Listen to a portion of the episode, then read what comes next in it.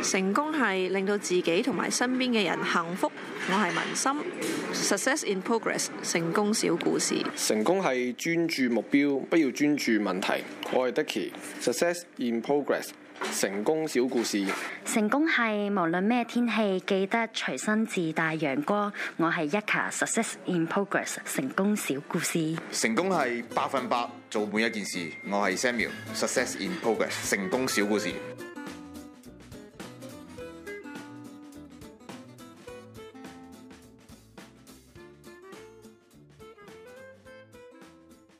好，歡迎大家嚟到 Success in Progress 成功小故事呢個 podcast 節目，我係節目主持人 Irene。哇，今日好榮幸，亦都好緊張啊，因為咧我邀請到一個咧我心目中嘅大俠啊，嚟做我今集嘅嘉賓，係啦，梗大俠啦，係啊，佢好犀利嘅，咁佢咧就擁有一個超過五十年嘅誒、呃辦公家具嘅事業啦，咁而且係非常之成功，又博學多才喎、係啊，我有請 C K Sir 去介紹下自己先。喂，哇！你真係太過獎，太過獎啊啦！你講到我，你讚到我都唔識點樣講自己喎！你真係，其實啊我睇我自己咧，我睇我自己唔係冇你講得咁厲害梗嘅喎，係又有博學多才喎！你真係係啊，你又啊！中意鑽研唔同嘅嘢，又讀書啊，又睇好多書啊，係而且外形又似鄭少秋、鄭大俠啊。雖然大家睇唔到畫面，但我形容俾大家聽。 OK OK，咁我少少介紹啦。咁其實就係、啊、正如啊啊 Irene 講啦，咁啊、我哋做從事呢、個誒、辦公家具嘅一個生產商嚟嘅，係啦。咁我哋做廠做咗成到而家五十五週年啦，五十五年，剛剛五十五年喎，好犀利啊！五 OK 十五年啦，係啊，係啊，係啊。咁就主要做乜嘢嘅咧？主要就係做誒誒、呃呃辦公嘅家具，係應用喺唔同嘅誒、呃、環境啊、唔同嘅行業啊需要嘅辦知公家道具。啊啲大小中學嘅台台等等啦，係啊冇錯或者係我哋經過 Circle K 嗰啲貨架都係你哋 CK 上 Webber 嘅出品。係啊，你講 s h o K 有啲零售嘅家具咯，係啊，咁啊你講學校咪學校嘅家具咯，啊有醫院好多㗎，咁啊醫療嘅家具咯。咁如是者，譬如 I T 需要嘅咪 I T 嘅家具啊，圖書館需要咪圖書館嘅家具咯。嗯其實我哋係都幾多元化嗯嘅，幾多元化嘅，因為我哋會因應唔同嘅行業啊、唔同嘅場景嘅需要咧，我哋可以同佢誒 develop 啦，嗯一啲佢哋適合佢哋用嘅產品嘅。咁我哋所以誒係咯，我哋有自己嘅工廠啊嘛，亦都有自己一嗯我都個去過你哋東莞嘅工廠，係咪你去過好大啊嗰嗰度，度五十萬尺咯，五十萬平方尺咯，哇！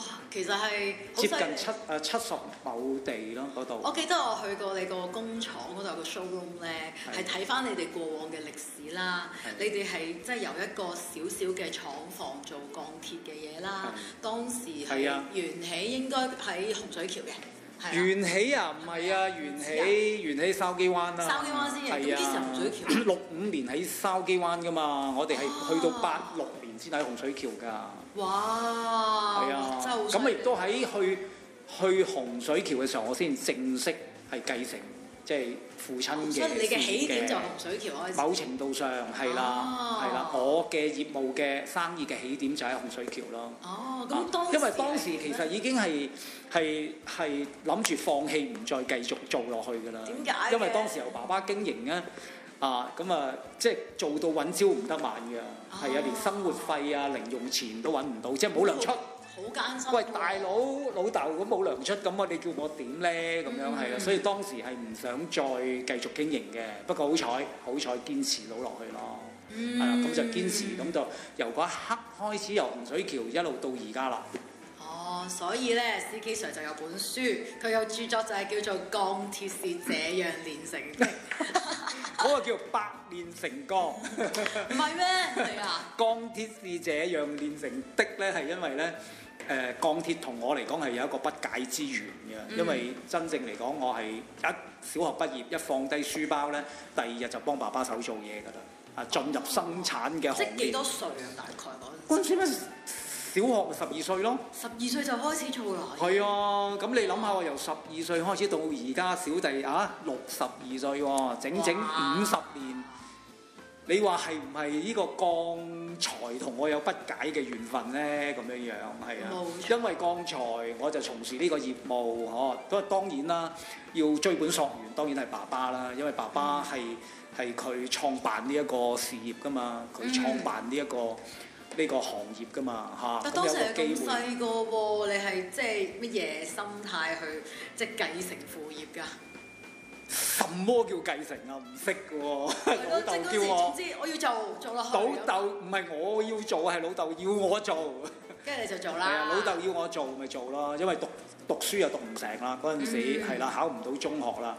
當然後尾我都自己咧自自學嘅，係上翻夜中學咁完成我嘅中學課程㗎嚇。嗯 係明啊會係咁樣樣咯。咁你話係咪一個不解嘅緣分呢？由十二歲開始啊，到而家啦，即整整五十個年頭，係啊鋼鐵係陪陪伴住我嘅。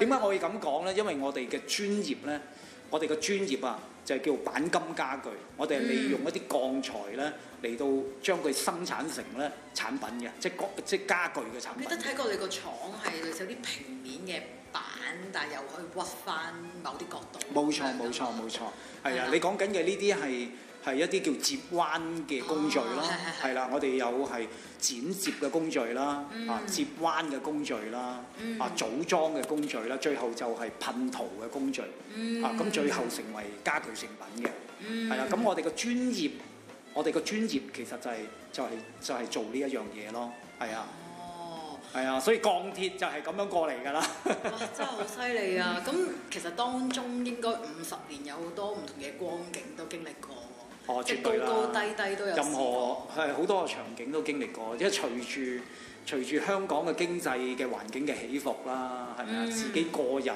嘅嘅事業嘅起伏啦，咁你樣當初即係其實有曾經諗過放棄嘅時候咧？八十年代中咯。係咯，即係點樣支持到自己繼續行？啊，其實就真係好搞笑嘅，其實就真係想放棄啦。當時呢，我而家我而家嘅車牌呢係有係有七個車牌㗎，哇！的士牌、小巴牌、中型貨車牌哇、重型貨車牌。我睇大巴牌咁勁喎，係啊就嚟教大得巴牌㗎喎，即係教人都得啊！真係。係咯。當時為咗點咧？當時就話，如果我放棄唔再做嘅話咧，我鋼就鋸揸車哦，係啦即係做揸車預咗㗎啦，做啊一司生機，係啦，因為係啦嗯嗰陣時都幾好 pay 㗎，即係尤其是當當年嘅中港司機咧，係咪啊？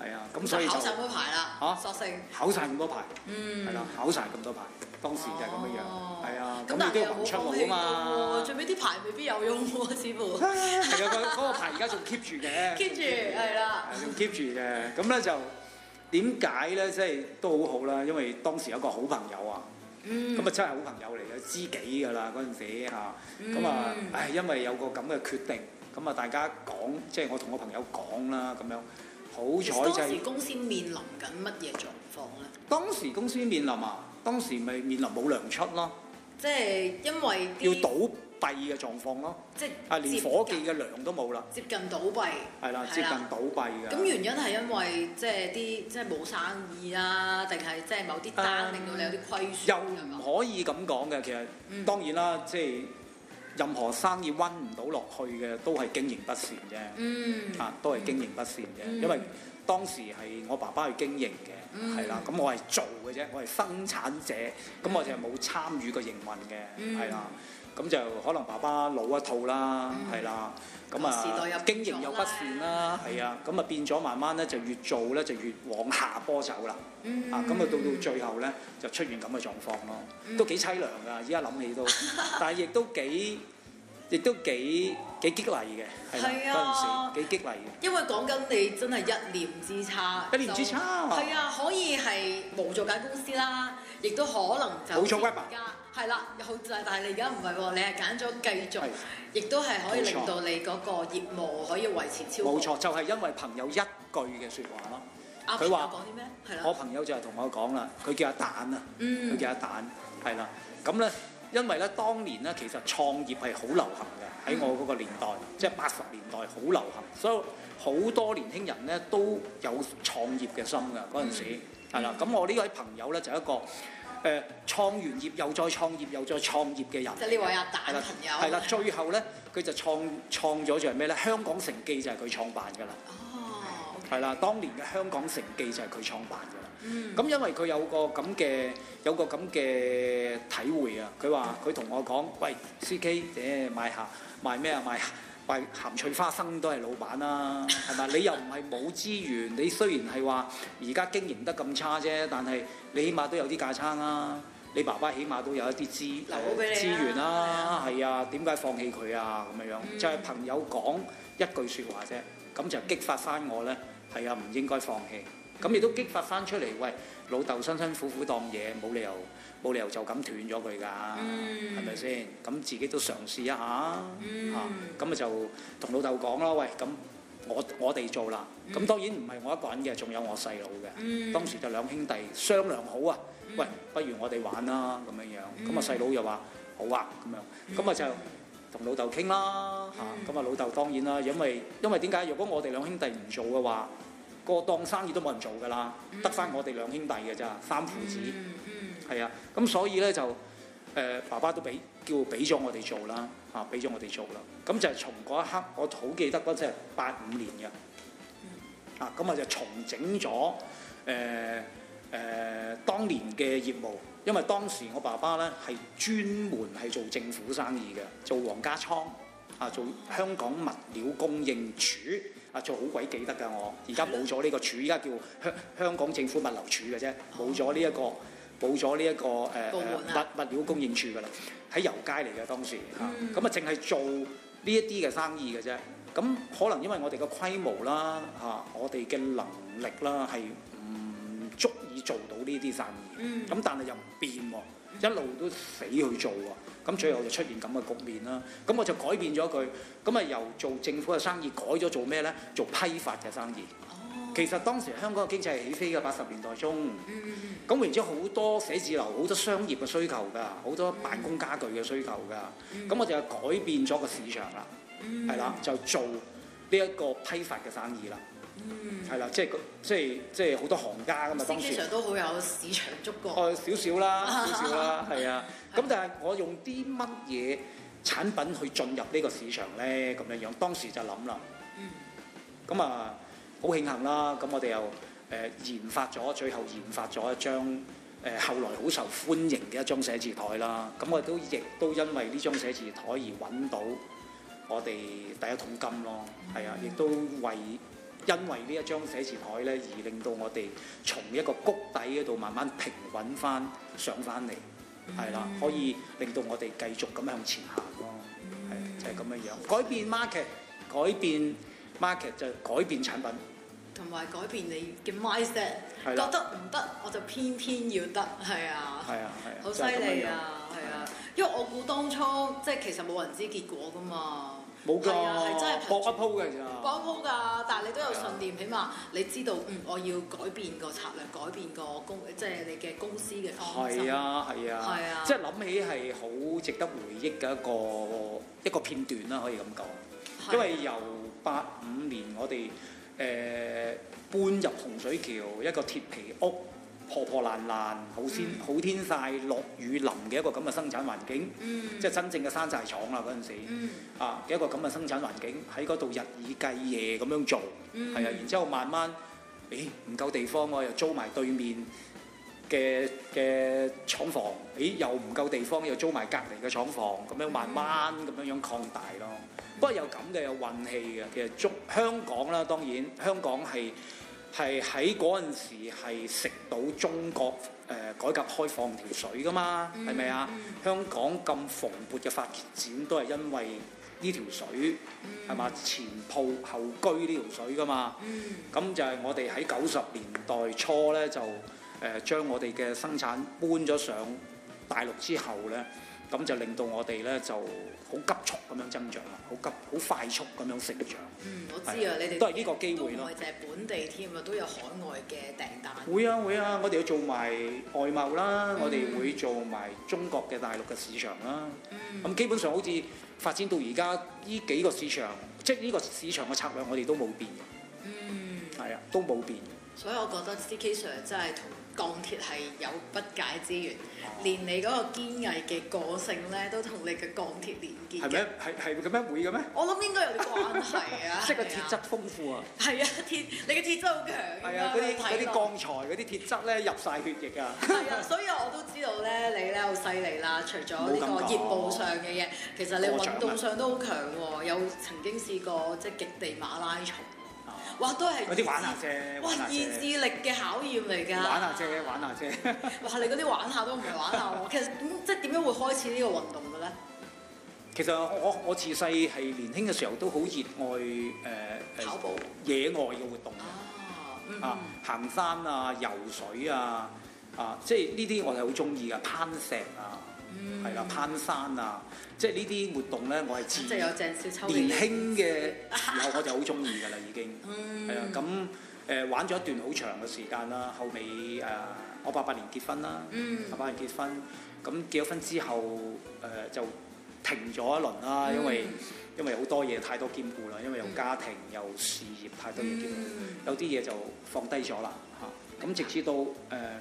直至到啊仔大女大啦咁樣，哇自己終都於要去做翻自己中意做嘅嘢啦有。啲嘢都要重拾一下啦，係啊，咁啊再重拾翻之前嘅愛嘅愛好啊，可以咁講，玩翻山嘢啦，誒玩翻跑步啦，係啦，咁又識咗班志同道合嘅朋 友即係毅行者嗰啲都玩㗎喎，係啊我玩記得係㗎啊，又識咗一班志同道合嘅，我哋叫山友啦，嗯係啦，志同道合嘅山友啦，咁就係楞下楞下咯，楞下楞下咁啊樣繼續就就一路咁樣玩落嚟啫嘛。但極地馬拉松你係邊度跑㗎？其實，啊，撒拉拉啊！哇！法拉利沙漠咯。驚唔驚嘅咧？即係當初去之前，即係你冇去過㗎嘛？嗱，你唔認識就一定驚啦，係咯係啊，任何人一聽到撒拉，哇，係啊咁你就驚。其實咧，當你認識接觸之後咧，你會發覺咧，其實唔使驚嘅，啊，好安全嘅。因為我去嗰屆已經係第三十二屆㗎啦，你做咗三十幾耐之前到啊？三十二年嘅，三年前哦，係已經做舉辦咗三十二年嘅一個賽事嚟嗯㗎，所以佢成件事咧係好誒籌劃得係好好嘅澳。洲場。好周詳嗯嘅，喺裏邊嘅跑手個個安全嘅保障係係足夠差好足夠㗎。當然冇嘢係百分百啦，係咪先？嗯係啦，但係都好安全嘅呢一樣嘢。係哦咁啊但係，你去真係撒哈拉沙漠之前，係咪都要做好多即係充足哦嘅準備啊？一年嘅一年嘅準訓練啊。備啊，一年嘅訓練咯，係啊，哦足足一年㗎，一年嘅訓練㗎，點解特別中意玩馬拉松咧？好大挑戰啊嘛。 對個誒、無論個體力上啊啦、個意志力上啦，都會一個好大嘅挑戰。誒、嗯我係好喜歡接受呢啲挑戰嘅人，係啊、無論係喺自己嘅依家愛好嘅運動度啦，或者係自己嘅事業度啦，嚇、我都係喜歡咁樣樣，係嗯即係嗯啊，即係迎難而上，有困難有困難頂上去啦，嗰只啊嘛，哦，所以面對困難其實你係好正面當然啦，嘅，一唔定驚啊，。好，我就會征服你。一定啊，咁樣一定要啊，一定要啊，嗯係啊，你就算 even 而家能力未夠啊，未必處理得到，嗯但係唔緊要㗎，係啊，隨住你嘅能力一路提升㗎嘛，我哋成日都講啊，即係而家嘅能力唔代表未來嘅能力㗎，嗯係咪啊？而家二零零二年，我而家呢個水平嘅能力，唔代表我二零二零年都係呢個能力㗎嘛，係嘛？sorry 啊，應該係二零嗯咁有二咩信念咧，令你可以不斷不斷咁樣進步？學習啦。學習。哦，點解咧？一定要學習，一定要學習同埋鍛鍊，一定需要咁樣樣嘅。啊，誒、我都講誒、 學習唔係單純就咁學習嘅，學完習啊就要練習，練完習要實習，實完習我哋就要總結啊，將呢個過程總結，你會再睇下自己有啲咩誒誒呃進步咗喎，有啲咩誒需要提升喎。總結咗之後，再學習、再練習、再實習。於是者呢，我哋有一個叫做學習嘅循環，咁先至能夠一個正面嘅效果咯。係啦，對自己個人啊，誒、能力嘅提升啦，才幹嘅提升啦，啊都會係正面㗎，一定有幫助㗎。啊，所以呢個係我誒、我堅信呢一樣嘢嘅，啊自己亦都喺自己身上實踐。亦都喺自己個企業裏邊實踐。嗯，我都好知道，我都感受到咧，啊、c k Sir 咧係真係非常之好喜歡學習，因為咧喺我哋平時交談之間咧，你都會分享你誒、呃有特登睇誒稻盛和夫先生嘅一啲書啦，係冇錯冇錯係咯，哎喂，你都呢啲好分嘢喎你都分享下俾我哋知道啊，有啲乜嘢你係最大得着嘅咧喺佢身上學到嘅，係咪啊？喂，你剛才講杜成先生啦，嗯你你你又你又對佢認識有幾有幾多咧？哇！我其實我係俾你感染之下咧，我係咩？你之前唔知有個哦我咁之嘅人，前冇特別好刻意咁睇嘅哦，係啊，當然都即係知道係有個咁呢嘅人個有個咁嘅人嘅，哦但係誒，譬如喺誒即係書店見過一啲咁樣嘅係書，冇錯但係就未必會真係哇會不斷追隨睇，因為你知其實好多要睇噶嘛，我哋係咯而家又睇啲網上嘅多啦，係係啦啊係啊，係啊咁所以即係我我會覺得有陣時聽你講咧，更加之活生生咁啊，係多謝你嘅信任先，係啊係多謝你嘅信任。實際上事實真係咁嘅，而家呢個世代咧，嗯資訊實在太太多啦，但係智慧實在太少啦。嗯係啦，我哋成每一日都係俾啲資訊係啊係籠罩住冇㗎，錯係啦，你唔會停㗎，係咪啊？排山倒海咁樣嚟嘅啲資訊嗯啊，咁但係咧裏邊咧嘅智慧係唔冇即係唔多㗎，嗯啊智慧嘅嘢唔多㗎，係啊。咁點解會選擇稻盛先生咧？因為喺個佢佢係一位嗯，佢喺日本被譽為經營之聖啦嚇。咁佢唔唔單止係我哋所理解普通嘅經營啊，係啊，唔單止係咁樣樣嘅。佢係除咗喺業務上嘅經營咧，亦都係對人生咧都係都係抱持一種經營嘅態度嘅。嗯啊誒、所以咧，我哋作為經營者啊，我我係好需要一個學習嘅榜樣嘅。嗯啊，而杜成先生正正咧就好值得成為我哋嘅學習榜樣。點解杜成先生佢裏邊嘅誒智慧咧，佢裏邊嘅智慧咧係同我哋作為中國人咧係好吻合嘅，因為佢所講嘅都係大部分都係我哋中國人認知嘅智慧嚟嘅。嗯係啊，咁佢講孔子啦，嚇、講孟子，講王陽明啦，啊咁呢啲都係儒家嘅學説啦，嗯係啦、咁佢亦都會講佛教啦，因為佢係一個好虔誠嘅佛教徒嚟㗎，嚇、咁佢有啲佛教嘅智慧啦，咁佢將呢啲係結合，所以咧對我哋中國人咧，其實係一啲已經係熟悉嘅嘢，咁我哋好容易接受㗎。嗯係啊，所以我哋就係、我就選擇咗係將稻盛先生佢嘅經營嘅哲學、經營嘅神學，成為咗我哋學習嘅榜樣咯。嗯。其實係咁樣樣咯。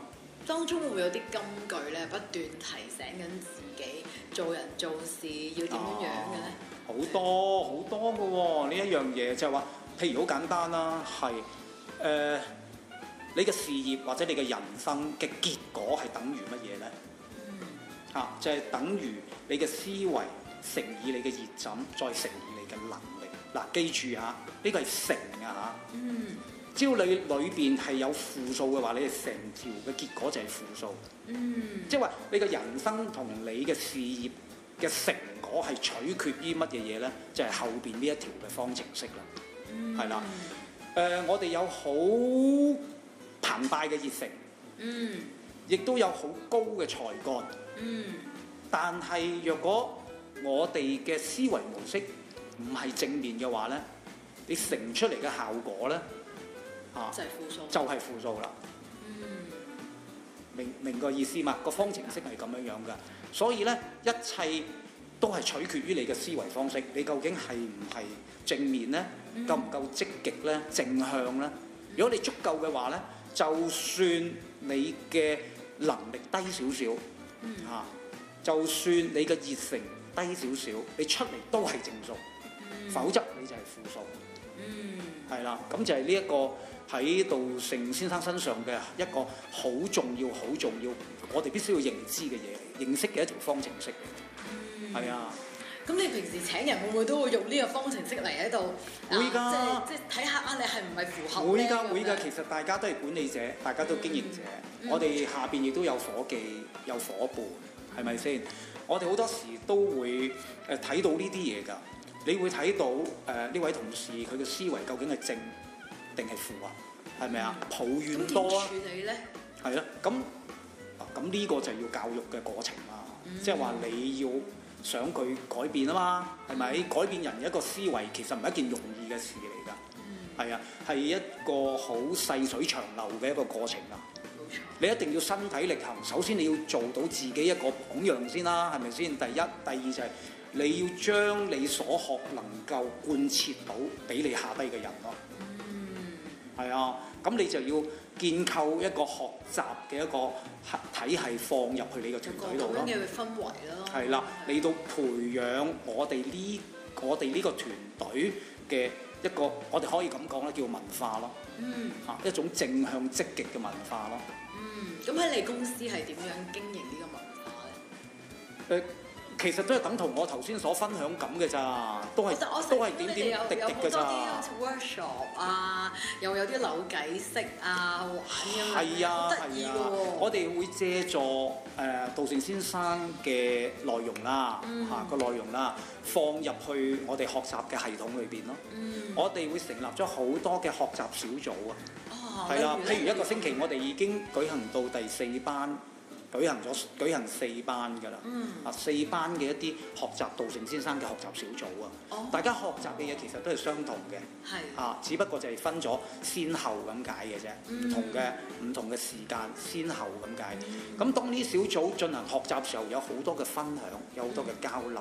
嗯啊！我哋唔係話啊，杜成先生話咁就咁，未必嘅。我哋要將杜成先生所講嘅嘢，能唔能夠誒切合我哋嘅日常嘅誒工作或者日常嘅生活咧裏邊咧，係啊，譬如會唔會喺我哋嘅工作裏邊發生過一啲事好相近杜成先生所講嘅嘢咧？咁我哋會將呢一樣嘢結合嚟到做分享。又可以轉換到去佢哋嘅現實嘅世界。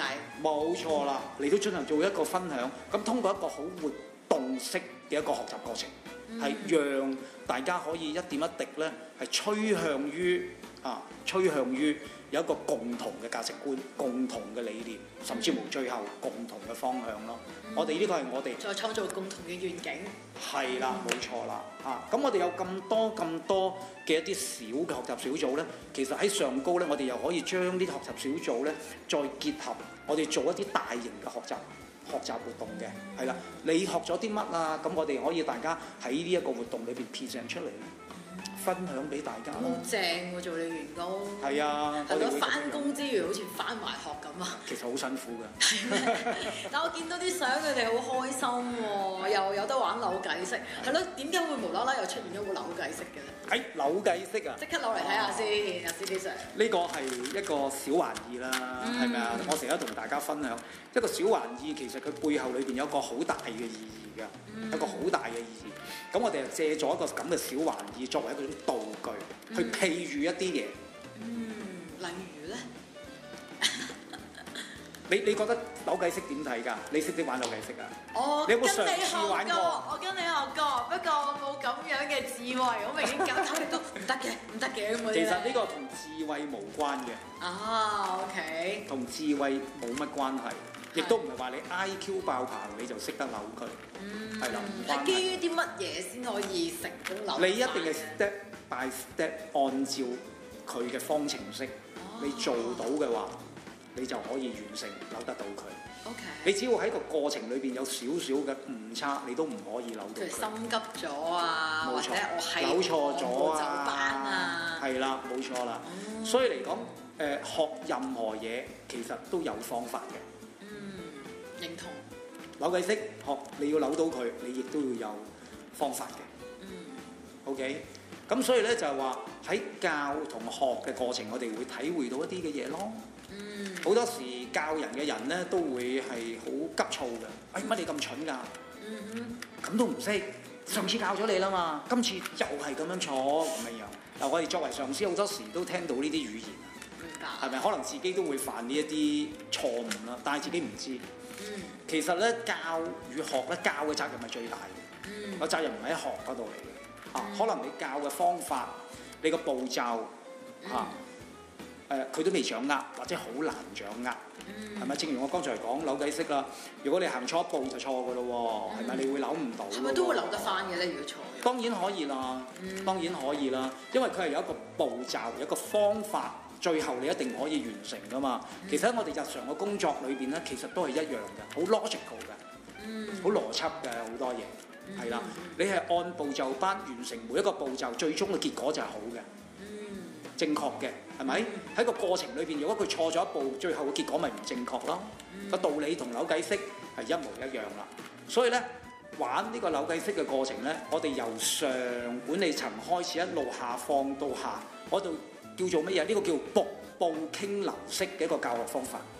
令到由上高開始，你自己學識先，唔該。你明白咗將呢個道理再向下傳授嘅時候，喺呢個傳授過程呢，我哋就會體會到我哋應該點教，學嘅人會遇到啲乜嘢嘅困難，係啦、咁就呢個讓大家都明白到教與學嘅意義喺邊度嚟啦，或者一啲嘅道理啦，會帶出。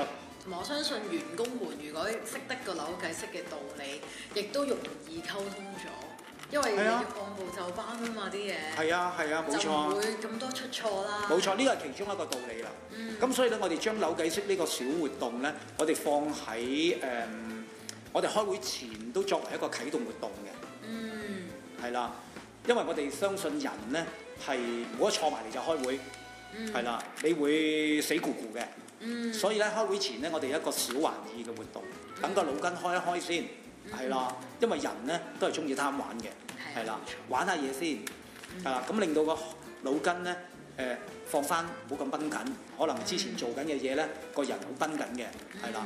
咁啊坐埋嚟開會咧，其實個腦實晒嘅，係啊。咁啊作將呢個小玩意作為我哋開會前嘅一個啟動活動啦，我哋會。咁我哋將所學融入為我哋誒裏邊誒嘅一啲小文化、一啲小習慣、一啲小習慣、小習慣。我相信個扭計式都俾到體驗俾你嘅員工，即係比起你講一千次、一一萬次唔好出錯、唔好出錯，即係仲有效我諗。係啊係啊，係啊冇錯啊冇錯啊。其實咧係剛才我講啦，係對教嘅人咧帶嚟嘅啟發更加大嘅。嗯，教教嘅人即係可能啲即係你話由上而下，即係可能啲高層啲嘅人啦，佢要負責教喎。冇錯啦，係啦，你你教得啱唔啱先？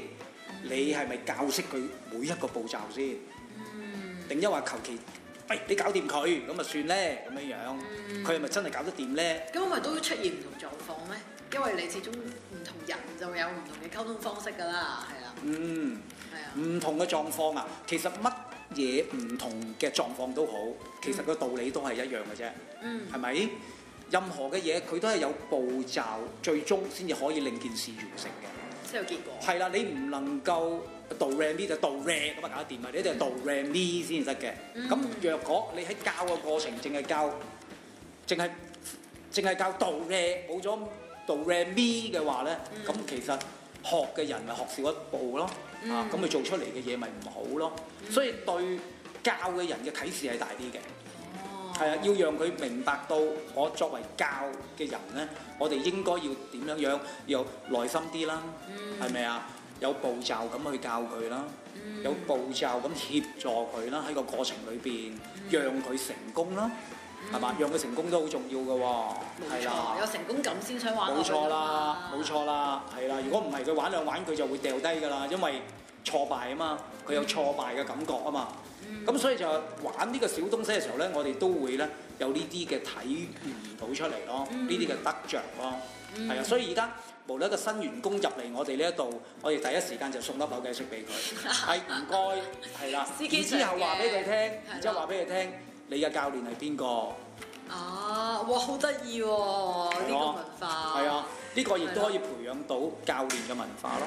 嗯係啊，唔一定係要誒誒、呃呃管理層嚟教嘅喎，嗯可能係同佢同級嘅同輩嚟到教佢嘅喎，嗯係咪啊？咁亦都令到呢位同事誒、呃好等於一個 mentor 咁樣樣咯，係啊係角色係咯啊，就係教識佢係學習到呢一樣嘢咯。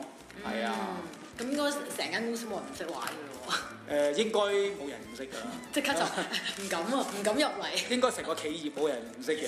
冇錯，係啊咁我又想知啦，CK Sir 其實已經誒、呃即係而家業務都已經切，即係已經踏入五十五年啦。有咩新搞作或者想仲有啲咩突破咧？其實我哋係誒，我哋 Weber 有三大業務嘅，我哋有三大業務嘅。誒、除咗我哋嘅本業係做家具之外咧，其實我哋有誒 D&B 嘅業務，即係 design and build 嘅業務。咁我哋亦都有一個叫做環境空間護理嘅業務㗎，係啊、咁呢個環境空間護理嘅業務就係最新嘅業務啦。嗯，呢個係最新業務，咁啊因為疫情之故而開發出嚟嘅一個業務嚟嘅。剛才講咗嘛，我哋係要不斷有多元化嘅服務同產品要推出，去回應個市場啊嘛，係嘛、俾唔同嘅市場誒俾、到佢哋滿足到佢哋嘅需要啊嘛。咁而家疫情市場最需要係咩呢？係一啲抗疫嘅產品咯。嗯咁所以咧，我哋係嚟緊喺抗疫嘅產品嗰度咧，我哋會做多啲，因為市民對呢一方面咧，誒、亦都醒覺啦，啊個、認知嘅程度比以往係高咗。哦，原來喺個空間裏邊，誒、係有一啲咁誒咁危險嘅嘢嘅，會為我哋帶嚟傷害嘅，係嘛、即係而家呢個警覺性都高咗好多，啊所以我哋會 develop 咗啲咩咧？就係、一啲抗菌嘅塗層啦。係啦，係將我哋嘅家私嘅表面咧覆蓋咗一浸咁嘅抗菌嘅塗層，佢嘅有效性係可以達到十年或以上嘅，係啊、咁誒、呃推出呢一種技術之後咧，誒、我哋嘅市，我哋嘅客人好好好好受落啊，因為正正呢個疫情啊，佢哋明白到係好需要呢一樣嘢，係啊。咁除咗幫到市場，咁當然啦，誒、亦都令到咧我哋誒嗰個嗰、個嗰、個 profit 嘅 premium 亦都高咗啦，啊咁樣咁樣對公司都係好事啊。正面正面冇錯好正面啊！咁所以成日我哋睇到有一啲嘢咧，誒、當危險發生嘅時候，或者依家我哋叫超級寒冬嘅時候啦，嗯係咪啊？其實我哋係咪誒冇嘢做咧？坐以待斃係咪咧啊，坐以待斃咧，你講得啱啊！咁、其實唔係嘅，嗯有係危啊就有機，冇錯，係啦，冇錯，即係你可唔可以捉得緊個機？冇錯，就翻翻去啦。